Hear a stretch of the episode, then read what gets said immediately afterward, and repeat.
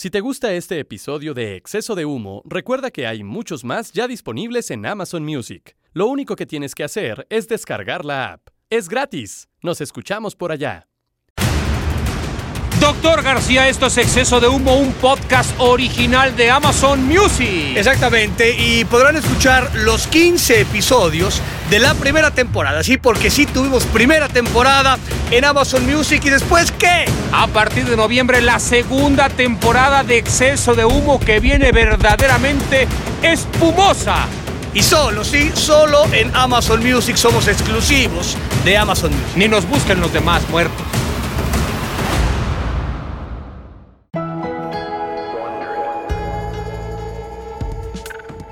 La comedia, voluntaria o involuntaria, es por muchas cosas la base de momentos muy alegres, memorables.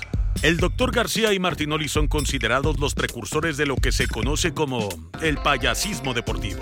Eso que hace que un partido malísimo, de hueva, se transforme en una joya. ¿De dónde saldrá tanta ocurrencia sin que estén tomados? ¿Qué hay en lo más profundo de sus psiques? ¿Cuáles son sus referencias de comedia? ¿Qué los hace reír? Hoy, en Exceso de Humo, los farsantes con Gloria te van a platicar precisamente de eso, de lo que los hace reír.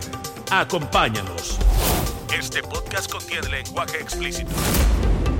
Saludos para todos, bienvenidos a un nuevo podcast espectacular de Exceso de Humo, una producción original de Amazon Music. Fíjese, doctor García, que estoy un poco molesto con Macías porque como que nos ha faltado publicidad. La vez pasada me metí a la lista de podcast y, y estábamos como en el 924, No, cabrón. no me digas, estamos, estamos rezagados. Estábamos en una posición ot- que no nos corresponde. ¿Otra vez? Otra vez. Maldita, pero, eh, no, pero nos prometieron estos de Amazon este, Music que íbamos a estar este, muy bien este, publicitados y promocionados. Pues a mí cuando me- nos mientan la madre en las redes sociales, doctor, con respecto a que dicen que nos llevamos plata de los equipos, que por eso decimos una cosa y otra, pues acá tenemos que empezar a llevar plata también de Amazon para que nos coloquen en una mejor posición, O doctor. sea, nos engañaron, maldita sea. Y pero. Macías, tú le preguntas, oye, ¿cómo va Maciel? No, están muy contentos. Vamos muy bien. Oye, pero las estadísticas aquí dicen que somos una cagada. No, no, no, no, no. Vamos súper bien. O sea- Estamos muy contentos y vamos a firmar tres temporadas más. Te iba a preguntar. Usted que tiene una nariz grande, ¿no? Como Sí, acueducto. Pero que- no quiere decir que respire bien. que eso está de acuerdo. Sí, como decía Bora, a ver, a- había que oler bien las Sí. cosas.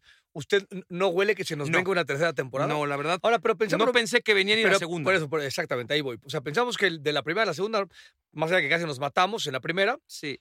pero no, no olíamos y vino la segunda. Entonces, o sea, ¿podríamos estar oliendo mal otra vez? Yo, yo creo que sí. Bueno, no sé. ¿Sabe qué lo que pasa? Es que eh, el humano es, es, es un animal de costumbre, doctor. Y a veces De malas costumbres. de malas esto, costumbres. ¿no? Y uno se tropieza una vez con la piel. Yo ya, ya si se tropiezan todos los de Amazon ya están muy mal. O sea, una vez ya tropezaron con nosotros, no creo que puedan darnos yo me he casado tres veces, yo, yo tropecé varias veces. Sí, pero porque usted es un enamorado del amor. Usted... A ver, yo le voy a decir una cosa. No, no voy a dar nombre ni mucho menos, pero después de un evento, un día le dije, "¿A usted- ¿a dónde te vas a ir de vacaciones? No, voy a ir a Playa del Carmen. Todo, toda Playa del Carmen no estaba como que muy de moda. Yo dije, ¿y dónde está esa madre? Me dijo, no, está ahí por Cancún. Digo, ah, ok, güey. Oye, ¿vas a ir con...? No, no, no, no. Hace tiempo que está...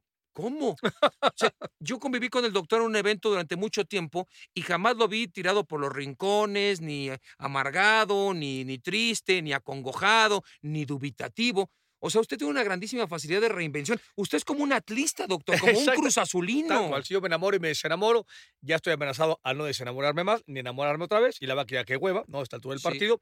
Pero esperemos que Amazon Music se tropiece otra vez, Ojalá. ¿no? Eh, con la segunda piedra y tengamos tercera temporada. Pero sí le pedimos a Maciel y, a, por supuesto, a nuestros socios de Amazon Music que le, le pongamos lana para empezar a subir, ¿no? Pi, pi, pi, pi, pi. Yo recuerdo también una anécdota ahora que platica el doctor esto del enamoramiento y todo, que, que ya, no, ya no pretende desenamorarse, que qué bueno porque alguna vez me dijo, mira, pendejo, si me vuelvo a divorciar, la mato a ella, te mato a ti y me mato. Le digo, ¿y yo qué chingo tengo que ver en este Sí, pedo? sí, digo, pero ya que estás envalentonado, antes de que te mates, tengo un par de encargos, güey, también para que, o sea, por lo menos para que el mundo quede mejor, doctor. Nos vamos, nos vamos como 25. No, yo aquí hundimos el pinche barco, ¿eh? ¿Sí? Maciel entre ellos. No, lo siento. Maciel se va. pero pues igual Maciel se queda ahí, este... No, porque no le hace un beneficio a la sociedad bajo ningún parámetro. doctor. Totalmente acuerdo. Es un pinche vividor. Ahí, es- ahí- ahí es una un- rémora. Ahí tienes un punto. No sirve para nada, pero, pero su- su- sus hijas y su esposa. ¿qué?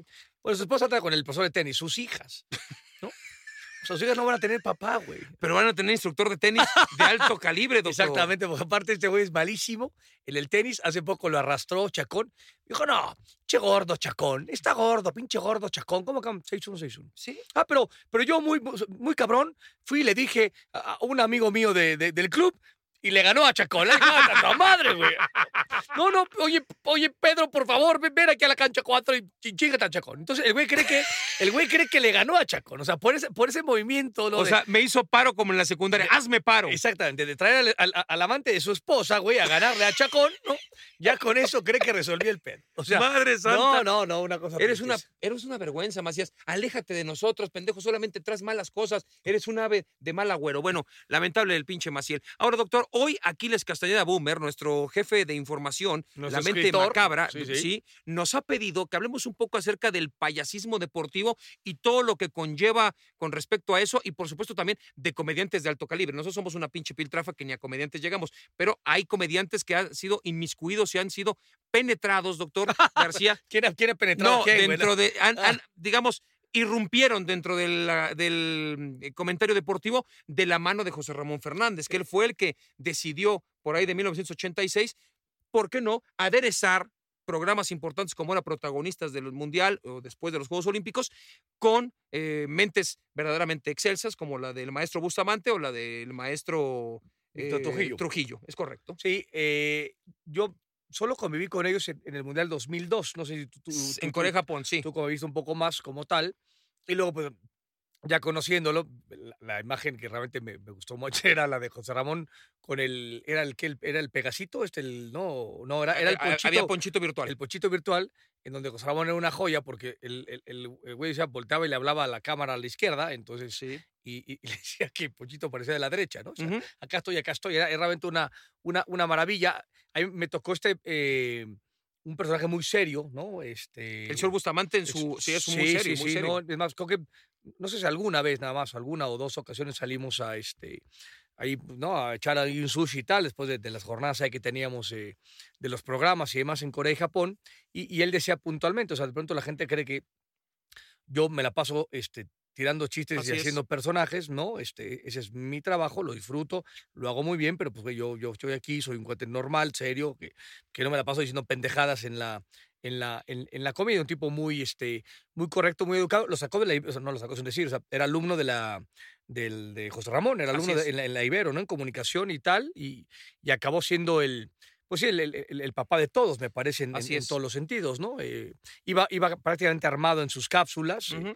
Y, y esta, y aparte era, era mm, digo, no sé si blanco, o sea, la, la definición de la, de la comicidad de... digo, Fina, Fina, m- muy inteligente, muy elevada, o sea, elevada bien entendida para... eh, No, no, no, solo le pertenecer a las mentes brillantes, sino que era, era, era, para todos, pero era, era como muy, este, muy correcta, muy fina, muy elegante, ¿no? Eh, Era una comedia amable Yo también. no- no me y acuerdo cercana. Yo no me acuerdo si, si alguna vez él utilizó alguna grosería, creo que, lo, poco recuerdo, que no. No, creo que no. Pudo haber no llegado a alguna insinuación, pero nunca terminaba siendo grosería, sino. Ni, ni- ni era alburero, no, ni mucho no, menos, ¿no? No, no, no, no, no. No, él, él- él tenía otro tipo de gags como para salir bien librado de, de alguna improvisación que se pudiera dar, porque José Ramón siempre fue un grandísimo patiño.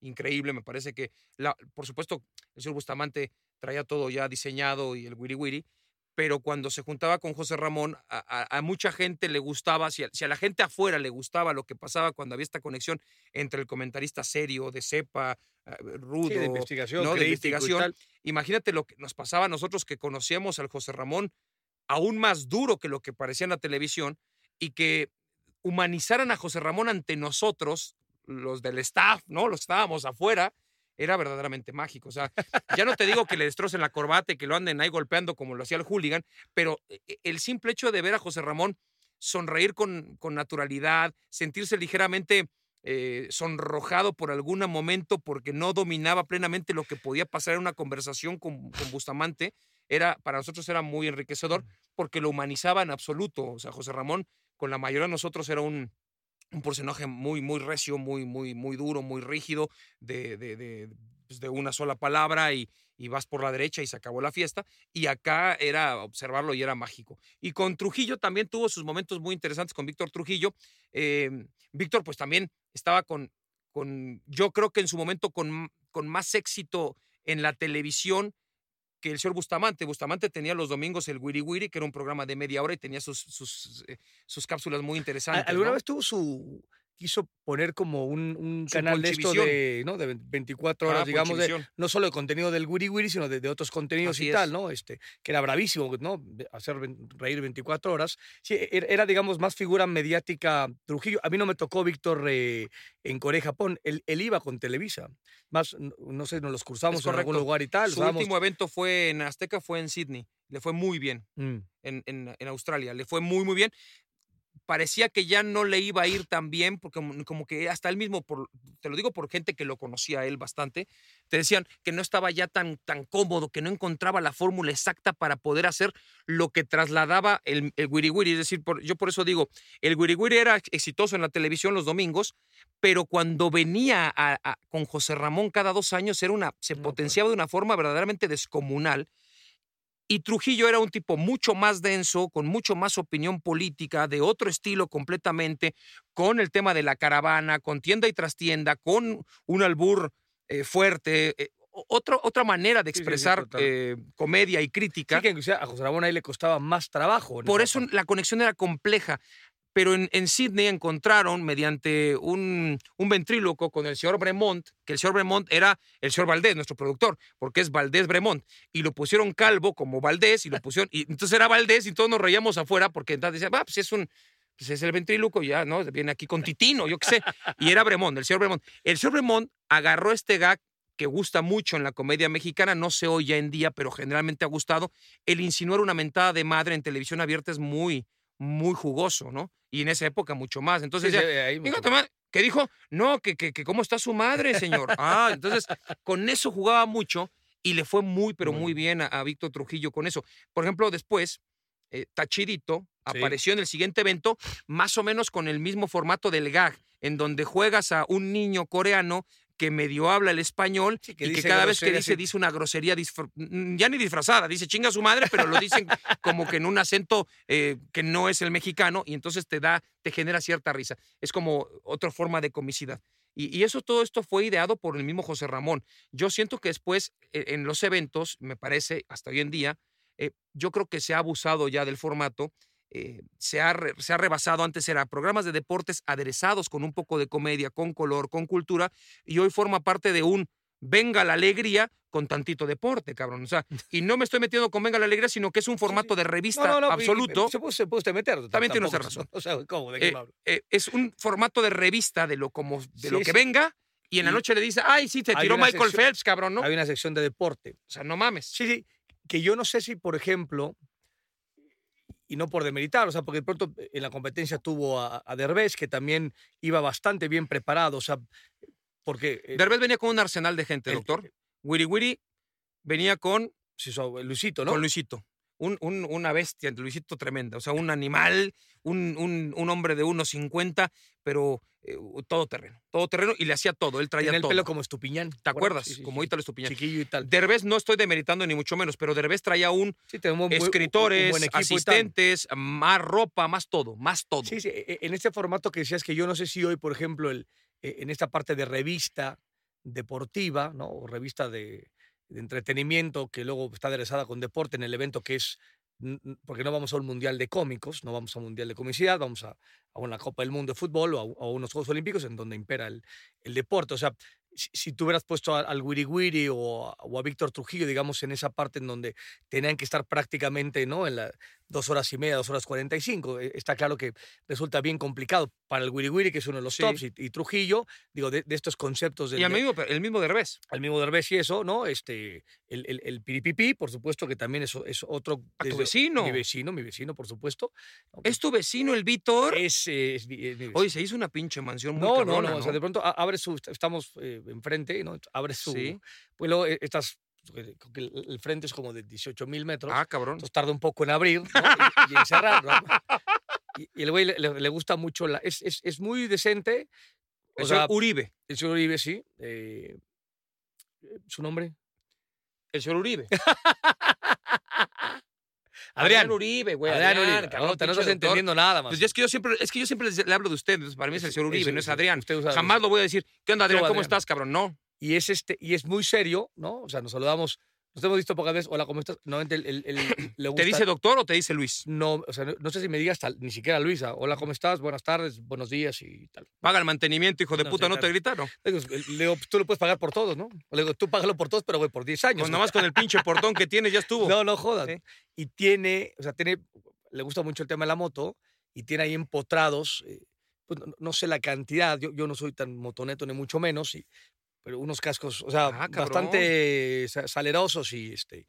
Y con eso es, es un, es un personaje que me parece que también ha trascendido esa parte y ha sí. sido ha ido muy bien. utilizado en, en el tema del deporte, ¿no? Hoy nosotros eh, padecemos a- a- a- al Capi Pérez, que guardando proporción con Derbez, por supuesto no, no estoy comparando, sino también tiene un grupo de trabajo bastante Amplio. poderoso que, que le ayuda a solventar sus, eh, sus cosas. Y, y- y Facundo, que me parece que es un güey mucho más basado en esta parte de la, de la improvisación, ¿no? Con Sí. algunos personajes que eran eh, políticamente incorrectos que hoy penosamente no, no, no los podría colocar en la, en la, en la actual, entonces la- ha tenido que rebuscarse. La esa- irreverencia hoy en día cada día es más es castigada. más complicada, sí, sí, porque sí, hay- hay, un- hay una diferencia me entre, entre sarcasmo y irreverencia, ¿no? Y entonces Facundo tiene el tema de irreverencia. A mí me sorprendió, trabajamos juntos con, en el 2018 en, en, en, en- en- en Rusia, eh, o sea, yo, es más, creo que hasta el final le, le dijimos, yo le, yo le dije, o sea, creo que tus cápsulas fueron maduras. Resulta muy complicado poner, establecer 30 cápsulas que funcionen, o sea, es- eso Muy difícil. me parece que, digo, el, el Wiri Wiri tenía un 90 y pico por ciento de, de turno al bat, ¿no? Igual Víctor Trujillo, pero resulta hoy prácticamente imposible lograrlo. Pero le dije, güey, creo que tus cápsulas están como más maduras, ¿no? Ya no es este güey eh, medio burdo y torpe y demás. Y me gustó que fue un güey de, equipo. El güey estaba ahí y, por ejemplo, le aplaudía cabrón al Capi. Y, lo mismo el, Capi, que tuvo muy buenas cápsulas y luego tuvo algunas cápsulas desafortunadas. eh, pero el güey siempre estuvo ahí. O sea, a, mí, más allá de, de- esta situación de, de, la comercial metida al deporte en estos, en estos programas, que nos gustaría mucho más hablar de, fútbol, que, que no se logra, esa es la, la realidad. Este, a mí lo, lo más valioso, de- en este caso del Capi Pérez y Facundo, y se los externé personalmente, es creo que fueron parte de un buen equipo, se entendieron ¿no? Sí. que había que ser solidarios y generosos en, en la actitud y en el tiempo y, y en el buen pedo y en la buena onda, ¿no? Y en, y en sumar y tal, y eso me parece que fue sumamente valioso en, en- en estos eventos que son realmente una, una monserga de, de demanda física y emocional y de, y de mal dormir y mal comer, cabrón, ¿no? O sea, y aparte, puta, hacer reír, que está mucho más cabrón. Es complicado, no, no- no es sencillo. Yo recuerdo alguna ocasión, doctor, este, ¿se acuerda cuando teníamos un programa de radio que se llamaba En Pelotas? Y en una oportunidad pues, nos empezaron a meter gente, eh, la estación de radio nos pidió que lleváramos de vez en cuando, por lo menos una vez a la semana, invitados. Y eh, esa ocasión usted no vino al, al programa, pero vino Polo Polo. Polo Polo, digamos, para la gente quizá que es muy joven, Polo Polo era un ícono de, digamos, del cabaret cómico, ¿no? Del, del cuentachistes, Cabrón. pero un chiste que, me- que al final el chiste no es tan, tan El- bueno el- como podría ser la historia, El es final del chiste era para ¿no? matarlo a Sí. patadas, a pinche Polo Polo. Decías, güey, neta, Polo Polo, Así no, es. muy jodas. Pero la historia No, que no, no. el chiste estaba muy cagada. Era eh, eh, de comprar el cassette en la carretera Güey, e írtelo escuchando. Hablando de cassette, en, en- en aquel X11 que platiqué que yo le con la llave le, le- le hice una, un- una raya ahí a Miguelito España porque Sí. me trataba re mal ahí cuando yo estaba empezando en Pumas.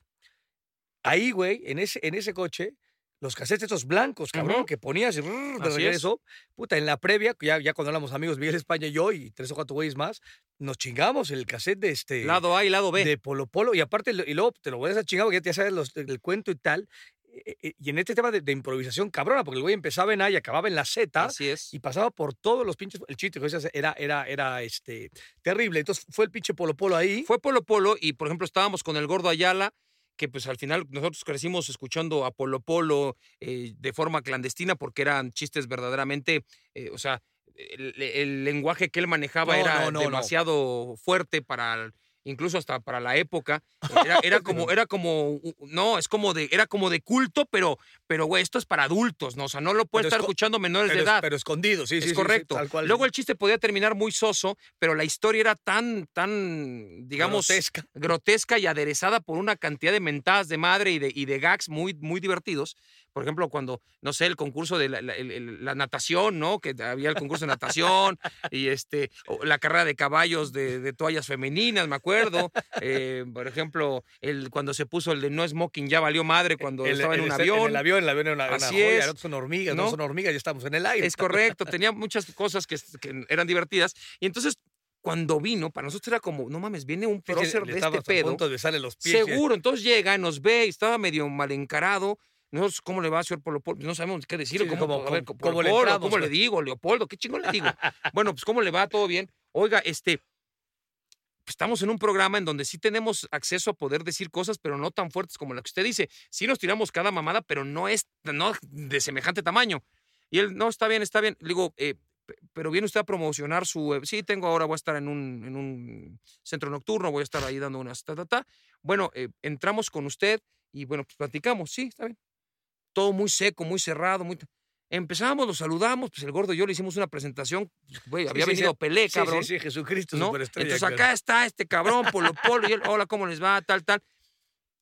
Y pues la, la conversación se fue llevando no de la manera tan, tan divertida como hubiéramos deseado, porque, digamos, el señor Polo Polo tiene su, su show totalmente establecido. No era el, no es, o, ese día no fue un improvisador con nosotros de, pues vamos a echar desmadre sí, al sí, bur sí, no, no, y, no. y caguémonos de risa, sino es, bueno, oiga, ¿y tiene algún chiste que nos quiera contar? Y entonces por ahí, pues, si, si viene de vena, le dice, pues, ¿de qué quieres? No, pues quiero de, pues, no sé, güey, sí, de un borracho. Ah, pues se la tira. Y ahí, y muy leve, porque tampoco, o sea, eh, fue un tema medio incómodo. Y para nosotros, no es que fue una decepción, pero era, carajo, estamos con Polo Polo y no, no Y no- pudimos sacar el no pinche jugo que logramos. queríamos, güey, porque tenemos la limitante del lenguaje, pero también tenemos la limitante de que el señor viene a presentar su show, pero no a hacer su show. Sí, sí, exacto. Sí, o sea, porque no es de que de pronto, ¿qué hago, culeros? Y no, no, es, es su show, güey, Claro. ¿no? La vez pasada también escuché a este señor Escamilla, Franco Escamilla, que él dice, yo tengo mi show planeado para una hora o para dos horas y lo tengo por temporadas, esto y el otro. O sea, es decir, O sea, yo no voy a, cuando voy y me presento para promocionarlo, no hago, no me tiro mis cinco. podemos pendejadas. platicar de muchas cosas, pero no vamos a hacer el chistín, ¿me entiendes? O sea, no, esto es como lo que pasa un poco con, con nosotros. Nosotros no somos comediantes, ni mucho menos, por más que nos, nos, nos traten de, de buscar un insulto de esa forma que no tendría que serlo, pero sí, bueno. sí, sí, Eh, la gente piensa que usted y yo, pues bueno, lo que menos, lo, lo- lo que menos tenemos en una fiesta es, es- es droga. O sea, de- de- nosotros vendemos droga. O sea, la gente piensa que nosotros hacemos fiestas y esto es Sí, sí, sí. sí. Sodoma, Gomorra, Calígula, uno habla de pendejos con el. Scarface y Bacanales Tony que, Montana. y- bacanales que son inimaginables. seguro, y, y- y viva todo. Say y- hello to my little friend y, la chingada. y todos bien. encuadrados en la alberca. No, güey. No, no es así. No, no. Pero hay gente, gente que, que cree. piensa, entonces te ven y ¿qué onda, cabrón? ¿Y cómo ves al, al- al azul? No, no es así, güey. Uno le pasó con Polo Polo. O sea, Sí, yo sí, sí, dije, claro. no, es que, güey, yo quería, pues, güey, albureanos, cabrón. No, no es así. Sí, sí, es cuando tú vas y dices, no, no voy a ponerme a narrar, cabrón, este, Sí, tal cual. dice, Nárrame un gol. No, cabrón, pues yo no. ¿Tú qué piensas que me traen las calificaciones? Mi hija le digo, no te hables. Pues no, güey. No, o sea, ¡qué golazo, hija! No, pues no, cabrón. Esas mamás no las sí. digo. ¿De qué te vas a disfrazar? ¿Cómo me traes esta mierda de calificación? No, no, no, no, no. O usted, me quiero casar contigo. Pues no le vas a decir eso a tus hijos, güey. No es así, cabrón. No, no es así. ¿No? Ay, O, ¿por qué no resolviste el galimatías? ¿No? Tus pendejadas. Luisito, Luisito, madre, carajo, caraja chingada madre. madre. Eso yo hasta lo metía, la metía hasta la prima de Martinol y le eché. No, no es así, doctor. Así no es. Y, o sea, por ejemplo, y, y hablando de cómicos que, o sea, que te hayan, pues no sé, marcados. Por ejemplo, a mí, el programa Mm. de, de No Empujen me Mm. parecía una cosa maravillosa. Salía Carlos Ignacio, Muy bueno. Raúl Astor, y en esto que tú decías de José Ramón y, y el Wiri Wiri, lo que era Sarita Sí. y Raúl Astor era, ¿no? Una obra Sarita de la o sea, esposa de eh, Raúl Astor, sí. Sí, que, que era de alguna manera, o sea, parece que estaban vinculados con el, ¿no? Con un Sí. cordón umbilical. O sea, si ponías a Astor, porque luego ah, Raúl iba con otros personajes, cagadón y la madre tal, pero llegaba Sarita y decías, puta, entonces iba a la, a la luna con este, estaba Marcela Rubiales también. Eh, Olivia Collins, Olivia Olivia, Co- Collins, Olivia, sí, por supuesto, Olivia, Carlos. Carlos Ignacio, que, seas puta, que tenía un personaje raro, pero, pero güey, Lo acaba, hacía bien. acaba siendo bastante, bastante. Luego estuvo mucho tiempo con Anabel, ¿te acuerdas? También, sí, claro, sí, Haciendo de era Anabel estelar de Anabel. Sí, sí, sí. A Sí. mí, por ejemplo, ese, ese, esa ese y era, me parece, humor sumamente, o sea, no burdo era la palabra, pero como muy simple, ¿no? Muy, este, sí, muy naturalito, nada rebuscado, no, no había sarcasmo ni siquiera como No, tal, güey. No, no, no. Esa para mí fue, este, a usted le gustaba Porcel, me dice. No, a mí me gustaba el gordo porcel porque em, salía, lo pasaban en Azteca 7, ¿no? Eh, era Imevisión todavía. Lo que sucede es que ese humor ya no va hoy, ya no, ya no, Sí, ya no aplica como tal. porque era un humor extremadamente machista, o sea, era un humor eh, en donde eh, eh, incluso no empujen, pues también la- la- la- las- Sí. o sea, el señor Astor salía de smoking y las damas venían con minifaldas y Sí, todo sí, era sexualizado, o sea, todo era que se entienda, en esa época ese tema no estaba eh, en tela de juicio ni mucho menos, era como pues valores entendidos de la comicidad y todo mundo sabe que si se va a hablar o no hay insinuaciones, las películas de las ficheras, o sea, ese, ese mundo en el que vivíamos en esa época era así, o sea, no, no es que de pronto, no, usted es pecador, era así, no, no había una, no había un, no había, ni, ni se ruborizaba la gente y no se ponía en tela de juicio nada. No quiere decir que estuviera bien, pero era normal, Sí. era natural. Y entonces con Porcel me daba mucha risa, o sea, tenía un personaje que era el señor carnicero, eh, que, que estaba en su carnicería y, y llegaba una, una modelo que en Argentina era muy, muy famosa, con un cuerpo despampanante, pero que fungía como si fuera una niña, ¿no? Una, un- una niña de seis años, cabrón. Hoy lo escuchas y lo ves y es una cosa grotesca, pero en su momento era, eh, no, nunca había una falta de respeto hacia la ella, nunca se le tocaba a la niña, ni mucho menos, pero había un, un juego de palabras y, y- y- y las caras de Porcel, ¿no? Eh, las caras del señor carnicero que de pronto se tiraba contra los chorizos y todo, de, de la impresión, porque no sé, a la niña se le caía el, el- el osito de peluche que traía y pues se agachaba por él y tal. Entonces ese tipo de cosas eran en su momento extremadamente divertidas, insisto, para la época, y yo también ahí tenía 14, 15 años, me parecía muy divertido y también era un tema como de, no mames, es 11 de la noche un sábado, no tendrías que estar acá y era para pa pa pa pa pa para pa pa pa pa pa ahí, ah. no sé o no, güey. Y ahí están los pendejos de la cabina, el Maciel, hasta Maciel vio a las, a las gatitas de porcel, cabrón. Pero bueno, era eso. Eh, El- eh, hablando de carnicero, de, de Héctor Suárez también, ¿no? Este, el no hay me gustaba este- mucho. Este era, este era o sea, el que nos pasa me parecía muy bueno. El chicharrón de puerca y puerca, ¿no? Otra vez. La carabina de Ambrosio me gustaba. Esa era buena. También el- estaba Chabelo ahí, ¿no? Chabelo, César Costa. Beto el Boticario. Beto el Boticario era cagadísimo porque era el antimago, güey. O sea, hacía todo mal, cabrón. Era muy divertido. Olga güey. Briskin salía ahí, ¿no? Doña Olga y con, eh, tocando el violín, Sí, doctor, sí, como, sí, como las diosas. sí, sí, cierto. e- e- Era, era como una, una, este, un menjurje bastante bueno. Me Pues, gustaba cuando salía Chabelo y, y- y César Costa, que los ponían así como si fueran este, nada más la cabeza y con las manos movían sus pies, ¿no? Que eran, era como, como si fueran de, de un teatro guiñol, o sea, muy cagado, muy cagado. Estaba, estaba bueno. O sea, eh, son, son épocas, ¿no? Hoy, hoy esto a mucha gente le puede parecer grotesco y lamentable, pero bueno, era lo que uno vivía. O sea, pero ho- hoy, o sea, ¿qué programas cómicos hay? Es- yo- y eso que me río de todo, porque ser aquí, que me hace reír es, es el problema, el programa, yo puta me río de todo, tengo una facilidad, ¿no? Este, tengo una nula capacidad. hay de- mucha comedia light, del ¿no? filtro. De, esto, de esta, que ya sabes, a tus primos de Chapultepec les sale muy bien este tipo de comedia light que le gusta a la pero ¿cuál es la comedia light? pues bueno, no sé, esto de vecinos y lo que hacía antes Ah, de al ya, derecho ya. y al Sí, que- derbez que- y todo que este era tipo como de un tema cosas. de serie, digamos, ¿no? La, Sí, la, como la una- familia sí, peluche y demás así es, cuestiones. así es. sí, sí. Ese tipo de Sí. comedia a la gente le, que le- es como una serie creo que le agrada a mucha gente, ¿no? Sí, O, que- o que- son exitosas, vaya. Sí, sí. Que ahora que dices tú, también, también es como un, este, o sea, como una cuestión mundana. O sea, te Así platican es. de cuestiones que le pasa al esposo con la esposa, al hijo, la hija, tal. Sí, que te la meten- materia y tal. o sea, es como una réplica guardando totalmente proporción del chavo, es decir, pues al final es convivencia dentro de una de, de una comunidad pequeña en donde estamos en una vecindad y, y pasan cosas, Cosas. y hay vicisitudes y temas y que el Ortiz de portero y la chingada. su, su época. Es correcto. este, Quisieron hacer la réplica de, de Cándido Pérez y parece que no fue tan exitosa como en su momento la original, por ejemplo. ¿no? ¿Quisieron hacerla otra vez? Sí, la hicieron hace poco y parece que tronó rapidito el tema. O sea, es que Sí, es como si mañana es quieres hacer timing. cachún, cachún, rara, ya no te va a Esa dar. era buena, cachún, me cachún, entiendes? rarra. Sí, o sea, que, que digo que no era, era cómica o no cómica, pues sí es cierto, cachún, cachún, rarra. Sí. Con Godzilla era la maestra, Con eh, la maestra La Zabaleta, directora, sí, sí, sí, Godzilla, sí, sí, Godzilla, la, la- la mamá de Diego Schoening. Sí, sí, tal cual. Así es. Entonces, ese tipo de comedias, pues hoy, si, si tú tratas de hacer remakes, es, No, no, es un juego difícil. Pasa, pasa así en, en la televisión en México, como también hay producto mexicano que se exporta a otras partes de Latinoamérica, que se tropicaliza hacia, hacia afuera. Ha pasado con, con, con novelas, sobre todo juveniles, que han funcionado mucho en México, que vienen de otras partes y que aquí se tropicaliza y pues bueno, los personajes son mexicanos, se habla con, con nuestro acento y tal. pero se, se- se van, van leyendo, como que hay una lectura de qué producto funciona en cierto mercado parecido al mexicano. Busquemos no traerlo directo por los acentos, pero sí hagamos la, el, el- el- compremos los derechos para hacerla en México. Y eso ha, ha funcionado, ¿no? Por ejemplo, Rebelde es una... Sí, sí, o sea, es, que, que ahí no ¿no? es un tema cómico. ¿Te acuerdas los Sánchez? Que le fue Sí, bien. sí. También era un tema que, que fueron como... eh, em, Que eran de Cruz Azul. eh, ¿no? eran del Cruz Azul. En Argentina eran- de San Lorenzo. Y se llamaban los Roldán. Y era más o menos lo mismo.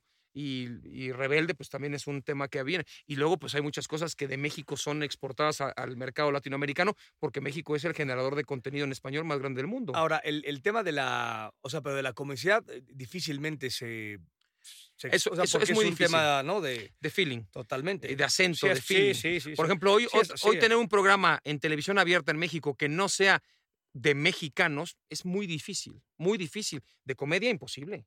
En esa época era porque pues quizá no había tanto, no había tanta producción en todo aspecto. Y, bueno, pues comprabas un enlatado que se le llama, es decir, ya el, el programa comprado como viene, igual ese programa pasó hace tres años en otro país y aquí lo metes, total, no, es atemporal. que, que uno de esos fue, fue el de Seinfeld, que, que, que es Así una.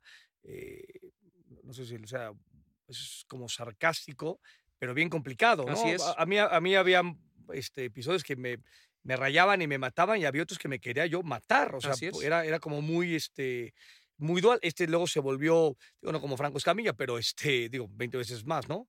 Eh, en, Nueva York, en Broadway, en Off-Broadway, hacía su, su tema de estando pero decían que Así es. o sea, había puñaladas durante cinco años para poder encontrar un boleto para, para Seinfeld, ¿no? En, en eso que decías que estos enlatados que traías y que sí, digo, los traducían, por supuesto, al castellano, normal, no, no, Sí. no- no puede ser en, En México hay muy buenos traductores, creo que los mejores de- para, para tropicalizar las cosas buenísimos, sí. Bueno, ¿te acuerdas? Había series mucho más lights como Alf, que se pasaban en, en, en Imevisión, Punky Alf. Brewster, Webster, estaba Blanco y Negro, que se pasaba en Canal 5, Sí, que sí, era está- buenísimo. O sea, El príncipe del rap. El príncipe ¿no? del rap con Will Smith. Y hasta dónde llegó el desgraciado es infeliz correcto, este, ¿no? es correcto. Ha habido, ha habido de todo que entra dentro de la barra. No, no podría ser si, si se llama comedia eso, pero es como. Sí, esas no. pues, sí, son sí. Entretenimiento. que ¿no? que, es, que, es, que es comedia, ¿no? O sea, o sea, quién es el improvisador. Por quién es- ejemplo, Mr. Bean es comedia. Eh, Benny Hill es comedia. ¿no? Sí, lo de Benny Hill era una joya. Que aparte, era, aparte mudo, ¿no? O sea, y o sea, bueno, Mr. Bean igual. Cierto, Tampoco cierto. hablaba, güey. Sí. Y eran solamente situaciones burdas y tontas, pero que pues dices, Este, no mames, ¿qué están haciendo? Y No, te da risa. Esta madre corporal que hacía el güey, o sea, que era algo similar a lo de, a lo de Jim Curry, este que hizo, Así ¿no? La, la, la máscara, que dices, qué capacidad para mover el, el cuerpo, ¿no? Para hacer estas ¿no? este, acciones. Lo, lo que montó Mr. Bean en la inauguración, no fue si la inauguración la clausura de, de Londres, De Londres. eh, 2012, fue una obra de arte. Digo, fue lo más largo y fue, fue digo, de, de las, de las mejores cosas que se, que se, que se pusieron, ¿no? Y usted que es como más exigente en el tema de la... De la del- A mí me gusta mucho el sarcasmo, entonces me gusta mucho el humor negro y el- la sátira y tal. Eh, a- a- no, no me río tan fácil de cosas eh, que yo considero Sí, más sí, más bobas, ¿no? sí, pero, pero, pues sí, hay, hay momentos en los que sí también. Digo, Depende, si, y, y también te acompaña mucho con quien estés. Si estoy solo, pues eso como una pinche ostra y no me río ni en pedo. Pero, por ejemplo, usted que es una pinche risa fácil, usted se ríe de las pendejadas que yo digo, Sí, cabrón, y sí, por más sí, que la repita mil veces, pues entonces es un, es un público Es- generoso. Es un ejercicio hasta físicamente, pues, ¿no? Sí, Este, usted, eh, ¿usted sí cree en eso de que si entre más se ríe, más, más sano va a estar? No. No, Ah, pues no mames. no, Porque no. si no, usted viviría mil años, cabrón. Exactamente. Te ríes de cualquier Pues mamada. no quiero vivir mil años, no chingues. No, no, esa es una. Digo, supongo que sí generas algunas madres estas este, hormonas, ¿no? Ojalá hubiera sido del crecimiento, cabrón, porque no me quedé ahí a un metro. Este... Bueno, doctor, pero está bien, es un una buena estatura. Es una buena estatura.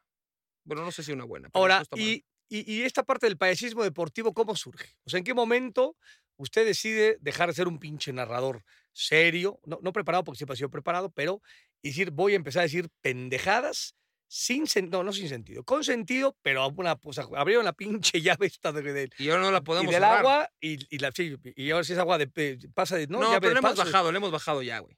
Sí, sí, que, que da la impresión que el- la gente No, sigue la gente ya creyendo nos que tiene es- mimetizados en que somos unos putos payasos.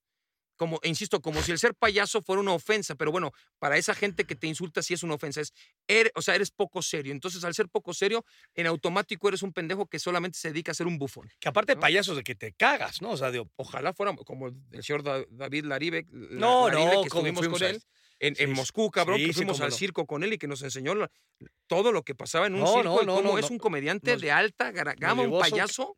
A Camerino, cómo, cómo se iba pintando, bla, bla, bla. Este, no, O sea, no, fue una experiencia increíble. No, no nos tocó Marcelo Marzó porque se nos murió, güey, pero era como, es lo mismo, cabrón. Sí, sí, o sea, sí, íconos de este pedo. O sea, estuvimos con un güey que es, o sea, Sí, sí, sí, sí, Pelé, Maradona. no mames, Sí, un top, top. De, la, de los payasos, es- esta parte de, que dices tú es como un tema de demérito, el payaso, ¿no? O sea, digo, que también hay payasos de, O sea, nosotros en realidad, por supuesto que no pretendemos este, ni siquiera generar el tema de que a mí que me conozcan porque soy cagado o soy cómico. No, güey. Es una forma de tratar de sobrellevar un partido en donde la cosa se viene de la chingada. O sea, a ver, se cambió un poco la, for- el forma, la forma de decir las cosas porque un día, ya lo hemos platicado muchas veces, José Ramón Fernández se acercó y dijo, cabrón, necesitamos competir contra el perro Bermúdez. Empieza a decir pendejadas, cabrón. Le dije, ¿usted está seguro de lo que me está diciendo? Adelante, José Ramón fue el que abrió la llave. Después no se supo dónde se iba a cerrar la pinche llave, pero se abrió. No se ha cerrado. Y empezamos, pues yo gritaba ya más, y empecé a gritar más, y hablaba más rápido, y empecé de vez en cuando a tirar eh, pinche sarcasmo, a burlarme del pinche jugador, del directivo. Yo sé que eso incomoda a mucha gente, a los, a los mismos aficionados. Y también necesita réplica. Pues si no aparece un güey como, como tú y que si empiezan a jugar los demás, pues yo quedo como un pinche loco. Los demás empiezan a jugar y se empieza a hacer un cagadero. Y entonces nos empezamos a divertir dentro de una transmisión. Entonces lo que generamos es una especie, lo que algunas personas piensan, que es como si estuviéramos en una, en una mesa de cuates chupando, viendo un partido de fútbol y platicando sobre el juego. Lo que sucede es que la gente que nos detesta o que no le gusta ese, ese estilo está plenamente convencida de que dentro de los 90 minutos de pendejadas o no que decimos, no hablamos del juego. Cuando del juego nunca se deja de hablar, Sí, sino sí. que se analiza absolutamente, desde mi punto de vista, sin entrar en profundidad matemática ni científica del Sí, puto física, fútbol. Porque aparte ninguno de los que trabajamos acá pensamos que esto es física cuántica, ¿no? O sea, es. no, creemos que es un juego y intentamos explicarlo de- desde otro sitio. Pero es cierto que hace ya, pero varios años, o sea, no, no es que hace tres meses, No, no, varios años ya esas, el, el- el decir mamadas, ¿no? Y, y aquí el- el tema tiene que ver con esta capacidad que tenemos también, que lo primero que hacemos es nos burlamos de nosotros mismos, ¿no? Que eso automáticamente desarma, o sea, antes de que tú yo te diga, "Pinche, eres un pendejo porque dijiste mal tal, tú ya te pendejaste. Entonces a mí ya, yo que vengo con el cuchillo, pues se me hace un cuchillo de arena porque pues, tú ya te lo clavaste y dices, mierda, ¿no? Entonces e- esa parte a, a la gente le, le desarma. O sea, puta, que somos unos pendejos, que nos equivocamos, que hicimos mamás Sí. y tal. Sí, sí, o sea, Sí, sí, sí no lo estoy todo. negando, güey. Sí ¿no? a todo, sí a todo, ¿no? Entonces eso te, este, sí, que no pretenden, pues, puta, no, pues no queremos analizar. Desmitifican este pedo. es el 17. L- l- o- o- Le faltan de respeto a los medios de comunicación y a la gente, al público. Son unos hijos de. O sea, está bien. Eso último puede ser, ¿no? Pero, o sea, pero de eso de, de- ¿No? denigras la profesión. O sea, a mí, luego me lo han dicho mucho. Yo, por ejemplo, hace, hace tiempo ya, güey. Yo solamente, fuera de los güeyes que trabajan con nosotros, o sea, que trabajamos en, en el mismo lugar, eh, yo solamente cuando me llegan a preguntar, ya sabes, cuando te metes en un vivo, cosas así, te preguntan, ay, ¿qué anda con este fulano?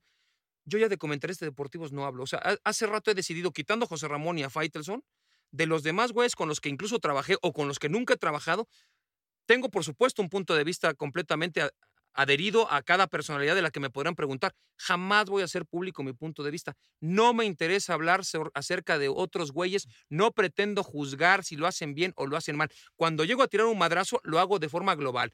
Esos muertos de allá, estos ojetes. Pero no me empiezo, porque hay güeyes que sí, que, que respeto y admiro plenamente de otros lados que trabajan, con los cuales he trabajado y con cuales no, que no son tampoco de fútbol o pueden ser, y que tengo un punto de vista muy aceptable muy amable y muy puntilloso sobre su buena chamba. Pero hay otros hijos de puta de los cuales no pretendo hablar, que evidentemente no trato, no trato ni tengo ganas de expresarlo. Y me imagino que te debe pasar Sí, lo sí, yo- similar. Yo, digo, yo hablo de José Ramón, que pues como nuestro papá, este, y aparte, a diferencia tuya, que tú estudiaste el periodismo, pues yo llegué de, de- de la cancha, entonces pues, él me apapachó, entonces me, me permitió el gordo Faison, que fue también un, un tipo fascinante conmigo, y, y Roberto, o sea, hablando puntualmente de lo que yo hago, digamos que es el comentario de fútbol, porque pues, yo no, no comento otro tipo de deportes, cuando me toca dar una nota de básquetbol, pues nada más la, la doy, porque no tengo capacidad para analizarla.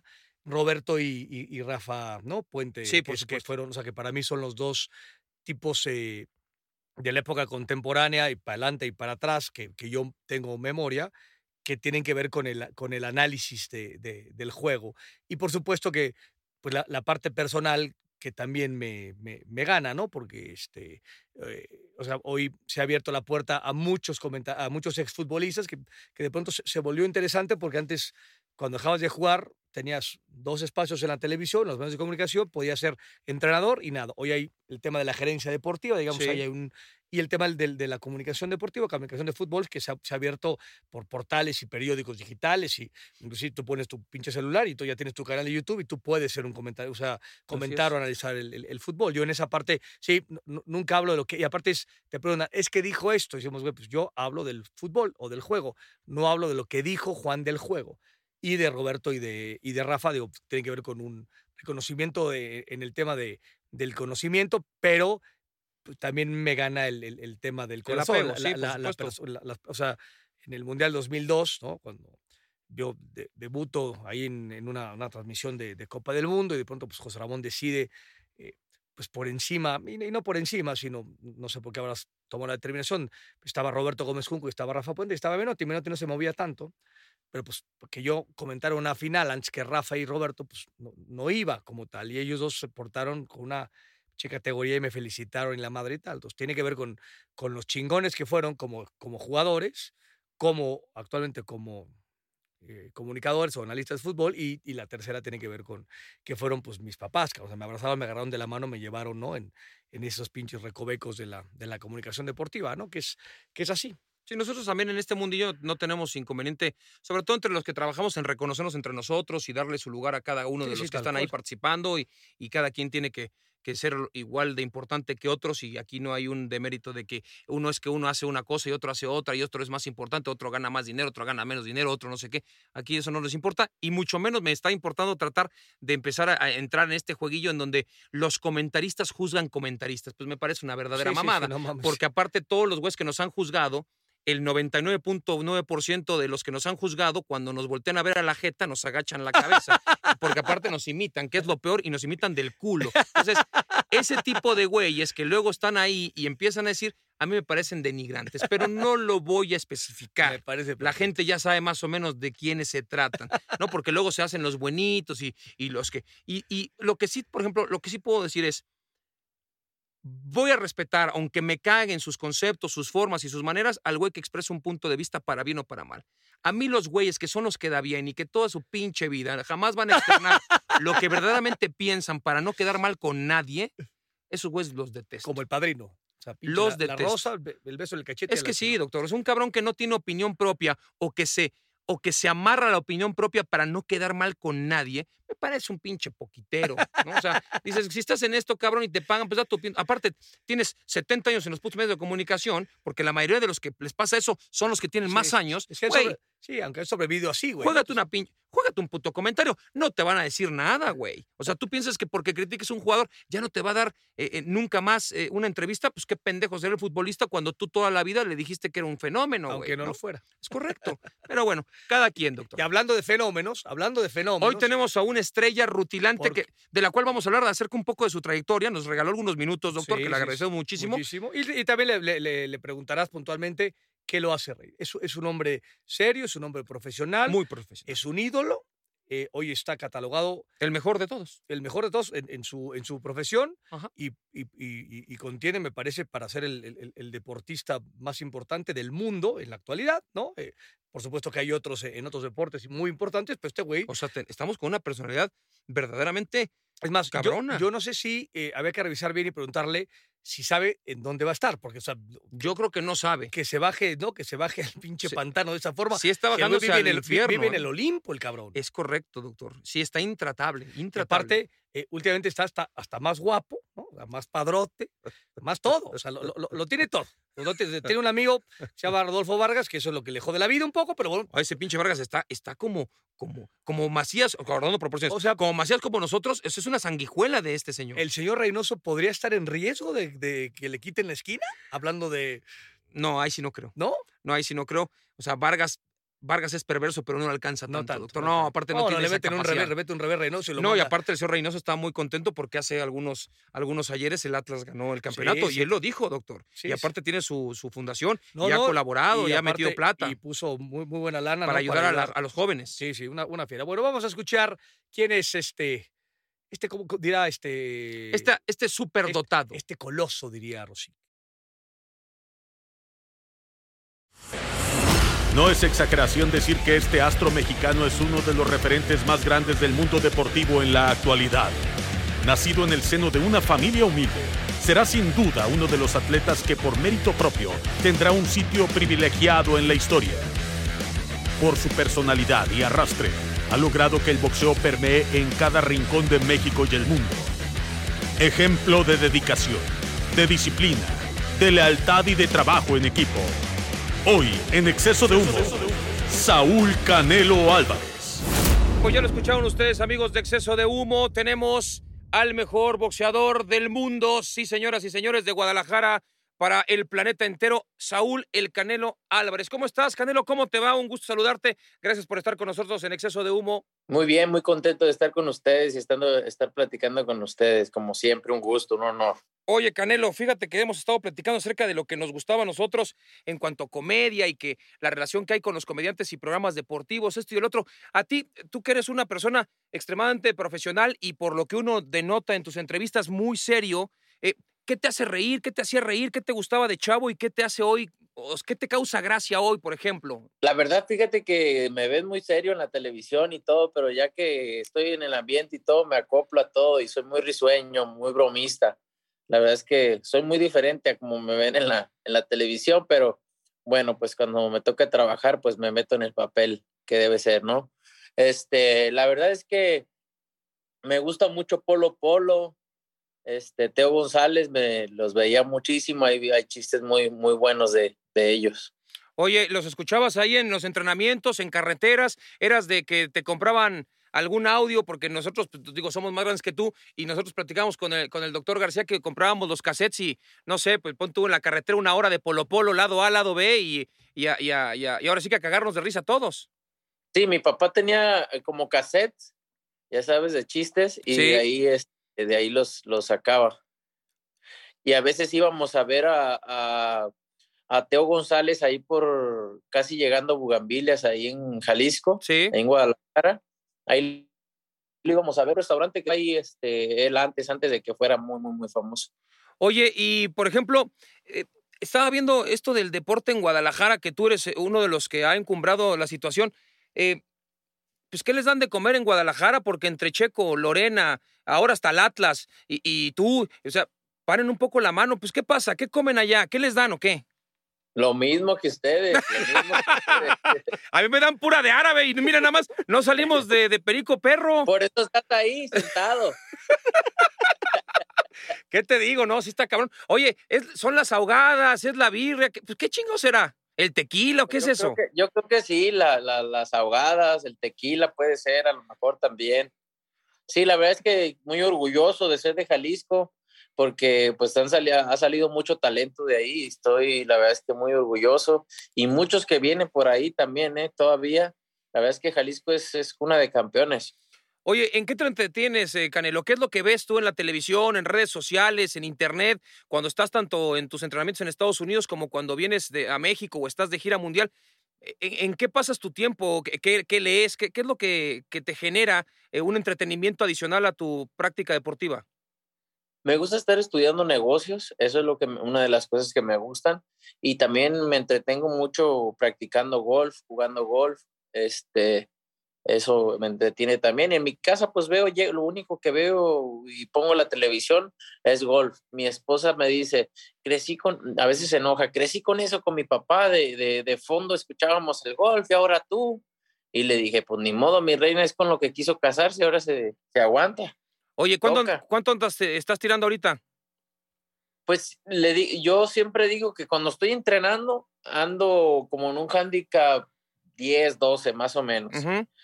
Este, cuando no, como ahorita que no estoy entrenando, sí, un handicap 6, 7 por ahí. Oye, tenemos una apuesta que, que pues vamos a tener que realizar y tú vas a poner el restaurante o, de dónde pedimos comida, pero tengo un gallo que es muy fuerte para esto del golf y no es profesional, ¿eh? Sí, no, pues eh, aviéntamelo. Jorge Campos, el inmortal. Está tirando par de campo, güey, ¿eh? ¿Sí lo aguantas o no? muy bueno. Sí, que me dé mis, mis, mis, mis ventajas y, y, le damos. ¿Quieres jugar de local o de visitante? ¿O cómo, cómo acostumbran ustedes en esto del golf? De local. De local. ¿Ya tienes, Sí. eh, ya tienes algún par de campos eh, en mente o va a ser así como sobre la marcha se decide? Me gustaría que fuera el, el- el Atlas, en el Atlas ahí en, en- en Guadalajara. Perfecto, perfecto. ¿18 o nada más nos vamos a michas, completito? No, completo, completo. No, eso está cabrón. Bueno, pues ahí está. Eh, ¿tú, ¿Tú vas a poner el restaurante? Sí, Ok. Eh, ¿Eres de buen diente o, o tus acompañantes chupan mucho, güey? Porque pues, para irle midiendo también en el varo, güey. Nosotros no tenemos Sí. tus contratos, aguántate, ¿eh? no, mídele, mídele. Sí, sí. porque- unas dos rayas. No, eso, es- no, eso está cabrón. Oye, y en cuanto a los caballos, ¿cómo andas? ¿Ya estás de, de- ya vas a tener, tienes tu propio, eh, tu propia compañía, digamos ya, tu propio criadero de estoy. caballos? En eso estoy ya, este, eh, ya estoy maqui- eh, metiendo maquilas a yeguas y caballos y todo. En eso estoy. No era, no era plan, pero me, mi primo, el que me ayuda de todo, me dice, pues, ¿qué tiene? Pues para que la gente, si quiere comprar un caballo que sea tuyo, pues que lo tenga y está padre. Entonces ahí voy a empezar a hacer, pero sí, me encantan los caballos. Y pues a mi hija, que ahorita es campeona nacional, ganó el otro día el campeonato nacional de salto, caballo de salto, este, pues también le encantan y quiere hacer eso, ¿no? De, de- de comprar caballos o, o- criar caballos y hacerlos campeones ella y, y- y- y después venderlos, que es cuando que, que es cuando es el negocio. Oye, con respecto a eso, ¿ves a, a tu hija en, en- en Juegos Olímpicos, por ejemplo? Sí, claro, me encantaría, me encantaría que estuviera en los Juegos Olímpicos y tiene mucho potencial y aparte es muy disciplinada, es muy disciplinada, todos los días está, está ahí practicando, montando y, y quiere ir a todos los torneos, todos los fines de semana. Entonces, la disciplina es la base y más cuando te gusta algo, ¿no? Y que tienes talento, yo creo que tiene muchas posibilidades de, de crecer mucho. Me contaba, ya sabes que tenemos ahí un, un pajarillo que cuenta todo, el jefe Vargas, que ya no te lo puedes quitar de encima, es una cosa tristísima. Nosotros ya, ya lo sacamos nosotros de nuestra órbita, pero ahora ya te cayó a ti y es como la humedad. Eh, que tu, hijo la vez pasada ya estaba medio practicando un poco boxeo. Sí, a veces ahí va al gimnasio, me acompaña aquí porque vive en Guadalajara, me acompaña aquí y está en el gimnasio y se pone a entrenar y él dice que él quiere ser mm, que él quiere ser peleador, entonces ojalá ojalá que no, pero ya ahora sí que es su decisión. Ahí cómo va a ser el tema. O sea, yo sé que es la decisión y que seguramente quieres lo mejor para tus hijos y la libertad absoluta eh, para, para su postura, pero si por ti fuera, no, no te gustaría que se suba un ring. No, no, la verdad que no, el boxeo es muy difícil y es muy difícil llegar. No es imposible, ¿no? Pero eh, pues eh, de estando de mi lado como papá, pues sí estaría difícil. Pero como te digo, al final de cuentas, ellos son los que tienen la decisión y uno como padre es lo único que puedes hacer es apoyar al máximo, pero también eh, hay que ser realistas, ¿no? Si veo que no tienes talento, o si no veo que no tiene la disciplina, o si no ve- veo que no tiene las ganas para hacer o para echarle ganas para ser campeón mundial o ser algo en el boxeo, pues se lo voy a decir tal cual, ¿no? Porque hay que ser realistas. En este deporte se necesita todo. Sí, eh, eh, hemos visto algunos ejemplos a nivel mundial, no solamente en el boxeo, sino, por ejemplo, eh, hijos que tienen la fortuna de crecer dentro de una eh, familia con deportistas de alto rendimiento en su disciplina, que posiblemente con, digamos, mayores bondades tanto económicas como facilidades para poder desarrollar el deporte, quizás no tuvieron tanto esa hambre tan amateur de tratar de sobresalir, ¿no? No tienen la misma hambre, pero, pero ha habido casos que también las hay. Entonces no sabemos, ¿no? No sabemos. Eh, y como te digo, uno como papá ahora sí que está para apoyar y, y esperemos que, que lo que decida sea algo donde tenga talento para hacerlo primero, las ganas que le guste y la disciplina más que nada. Oye, Canelo, la gente se pregunta mucho, ¿cómo haces para sostener esta fama mundial que tienes? Porque eh, empezó en México, después se traslada al mundo de los Estados Unidos por la cantidad de peleas, y, esto ya es un fenómeno que en, Latinoamérica, que en Europa, que en Asia, que en África se habla de tu nombre, se te menciona como uno de los mejores boxeadores, incluso ya de todos los tiempos, y, que estás buscando hacer historia con un campeonato en quinta categoría, de distinta categoría. Eh, ¿Cómo manejas tanto la fama como para que no te maree el clamor, para mantenerte fijo, estoico? No, pues yo creo que no sé ni cómo decirte cómo la manejo, simplemente soy yo, sigo siendo el mismo de antes, obviamente me cambió la vida en muchos aspectos, pero sigo siendo yo, siempre he sabido lo que quiero, siempre he sabido dónde quiero ir y eso es lo que me ha ayudado muchísimo, ¿no? Y más que nada, eh, soy una persona realista, ¿no? Y como te digo, sé dónde quiero estar, cómo quiero estar y a dónde quiero ir y eso es lo que me ha ayudado muchísimo. ¿Tú consideras que en los próximos dos o tres años existirá alguien que te pueda ganar? ¿Te aburre ganar siempre? ¿Te aburre ganar con, con, con, hasta facilidad? Porque luego ganas con facilidad, güey. O sea, ¿no te parece que es como de, puta, qué hueva estos güeyes? O sea, ya que me traigan un, un, un gallo o no hay gallos, la neta. Ya te los pues acabaste todos. la verdad es que hay muchos muy buenos peleadores, campeones mundiales muy buenos, invictos, pero yo llegué a un punto que estoy en otro nivel más arriba que ellos. ¿Por qué? Por, por la experiencia que tengo, que me ha sentado muy bien en mi boxeo y, y de ahora sí que en el boxeo hay niveles y eso es, no, no quiere decir que sean malos, sino que estoy en otro nivel, ¿no? Y, y, siempre salen más, siempre salen más y, seguramente va a salir uno por ahí, pero que me ganen ahorita no creo. Y platicamos un poco también con los expertos del boxeo y nos decían, es que a veces ustedes los que no saben de esto, pues piensan que el Canelo las gana sencillas, ¿no? Como te lo platicaba quizá con, con total desconocimiento, pero el grado de concentración que debes manejar en estos estándares es, es máximo porque un, pues un golpe que de pronto no te esperas o te confías, pues se puede acabar todo, ¿no? No, es que en el boxeo un solo golpe te puede, puede terminar todo. Entonces, este, pues el boxeo no, ahora sí que no estás jugando y si pierdes la pelota un rato no pasa nada, hay más jugadores ahí ayudándote. No, aquí es un solo golpe, te puede cambiar hasta la vida, hasta la vida. Entonces, siempre uno tiene que, yo por eso entreno al máximo y obviamente estoy consciente de que pudiera pasar, estoy expuesto a eso, pero entreno lo, mm, al 100%, siempre me preparo física y mentalmente para esto y, y, minimizo esos riesgos, ¿no? Pero eh, existe. ¿Qué porcentaje tienes en tu, en tu capacidad de, de, entrenamiento, de tu 100% en los entrenamientos previo a una pelea? ¿Cuánto dedicas a, la, a, vigilar la estrategia, los movimientos y al rival?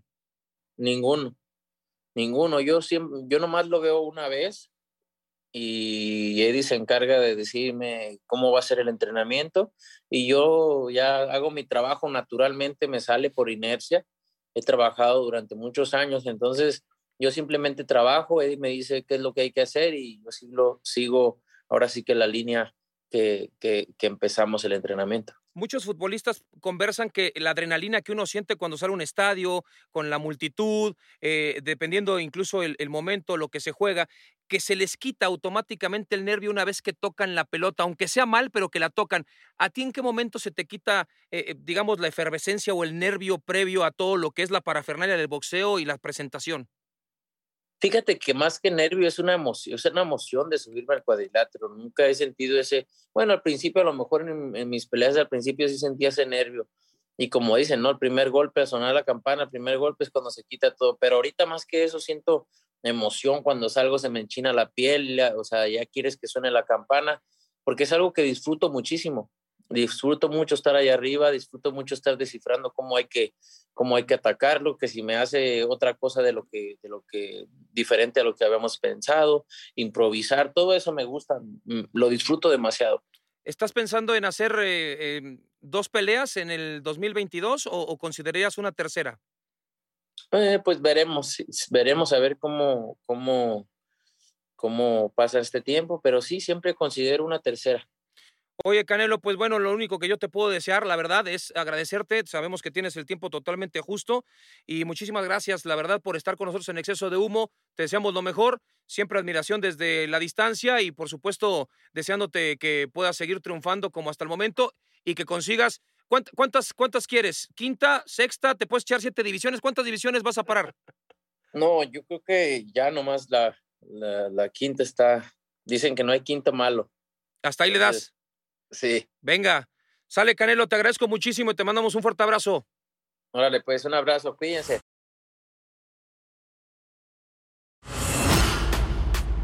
La risa es la respuesta biológica producida por el organismo como respuesta a determinados estímulos.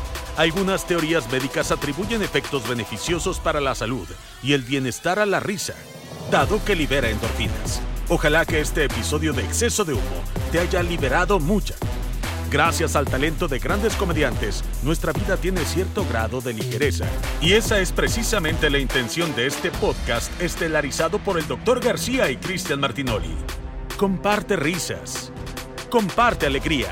y comparte Exceso de Humo, un podcast original de Amazon Music. Nos escuchamos muy pronto. Exceso de Humo es una producción original de Amazon Music y Wondery, producido por Studios Sport Entertainment SADCB, conducido por Luis García y Cristian Martinoli, bajo la dirección de Rodrigo Macías. Diseño de audio, Emilio El Chino Ortega. Producción ejecutiva, Rodrigo Macías, Aquiles Castañeda Bomer y Francisco Lavar. Exceso de Humo es una producción de Amazon Music y Wondery, Jessica Radburn y Marshall Louis. Hasta muy pronto.